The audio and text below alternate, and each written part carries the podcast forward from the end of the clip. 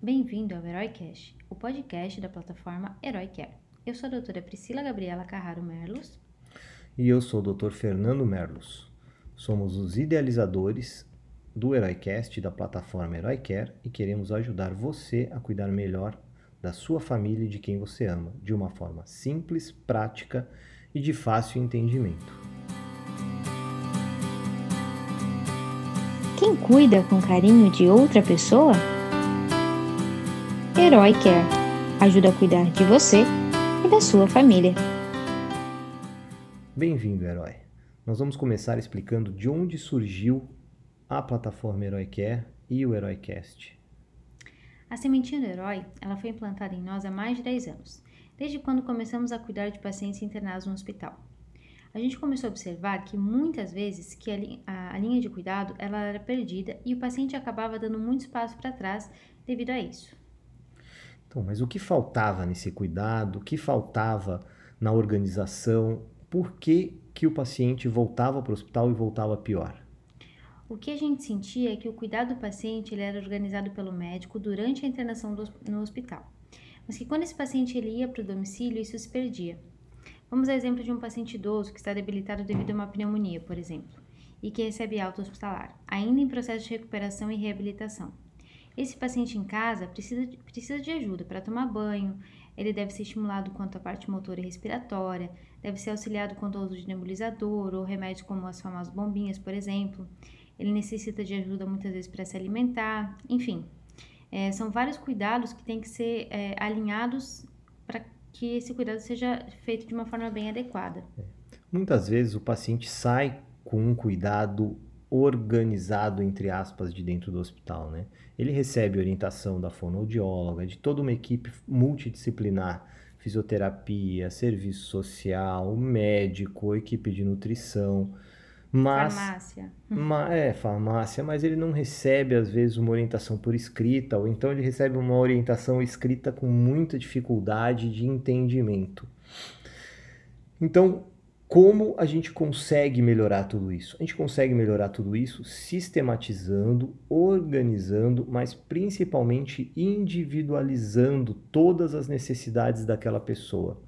E foi assim que a gente surgiu com o método jornada da pessoa. Então nós estamos então organizando, fazendo uma gestão da jornada da pessoa e não mais do paciente.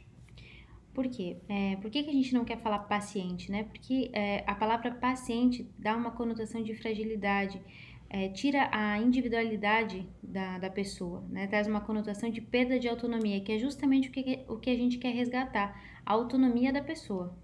Então, o primeiro cuidado, no foco centrado na pessoa e não mais no paciente, é identificar suas necessidades, organizar por escrito este cuidado, mas fazendo com que essa pessoa esteja inserida em todo este desenho, em toda esta organização.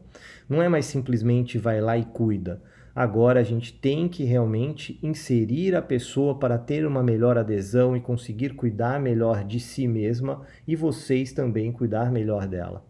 Seja para cuidadores profissionais ou para cuidadores familiares. Esse é um dos principais pontos. Então é isso. O que a gente está se propondo é auxiliar você a cuidar melhor é, do, seu, do seu familiar, né? Ou se você é um cuidador profissional, da pessoa que você está cuidando. Essa abordagem centrada na pessoa ela não é nova, ela já existe em diversos artigos e diversos métodos. Em 2010, né, saiu um trabalho científico onde surgiu o MCCP, Método Clínico de Cuidado da Pessoa, aonde ele avalia tudo, problemas físicos, sociais, psicológicos, assim como o SUS também tem uma metodologia que ele chama de Projeto Terapêutico Singular, Desde 2008 existe lá a caderneta do cuidado domiciliar, um módulo de atenção domiciliar. E por que, que isso não funciona? Porque é tudo muito difícil, é tudo muito complicado, é tudo muito extenso. Então, qual é o nosso diferencial? A gente quer fazer isso de forma prática, né? A gente quer fazer isso baseado em passos simples, em dicas e orientações, tentar fazer vocês fugirem dos erros mais comuns. Então a gente vai pegar os, esses artigos, todas essas fontes que a gente citou aqui para vocês e vai transformar tudo isso é, numa forma simples, prática e fácil de você implantar no seu dia a dia. É, um erro muito comum que a gente viu esses dias, por exemplo, é um paciente que ele tinha um déficit motor do lado direito por causa de um AVC e na hora de vestir a pessoa, o familiar, o cuidador que estava ali, começava pelo lado bom dele. O problema é que isso não está certo. A hora que você veste o lado bom, que é onde ele tem melhor mobilidade, a blusa fica presa. Como é que você vai fazer com que ele movimente o braço dele, que é travado, para encaixar na outra manga? Então, a, quando você for vestir alguém, você sempre começa pelo lado paralisado, caso seja uma pessoa que tem algum tipo de déficit. Então, nós vamos desenhar isso de, em passos simples de como fazer nós vamos dar dicas de como fazer e nós vamos dizer não faça desta forma porque vai dar errado. Isso eu acho que é o mais importante. Exatamente. Então, o nosso objetivo, gente, é fazer com que você cuide melhor do seu familiar ou da pessoa com quem, de quem você está cuidando. Sempre de uma forma simples, prática e de fácil entendimento. Nos siga no Instagram, no YouTube, Facebook e receba todas as nossas dicas e vídeos sobre como cuidar melhor. Caso você queira algum tema específico, entre em contato por uma de nossas mídias. E sejam bem-vindos ao HeróiCast.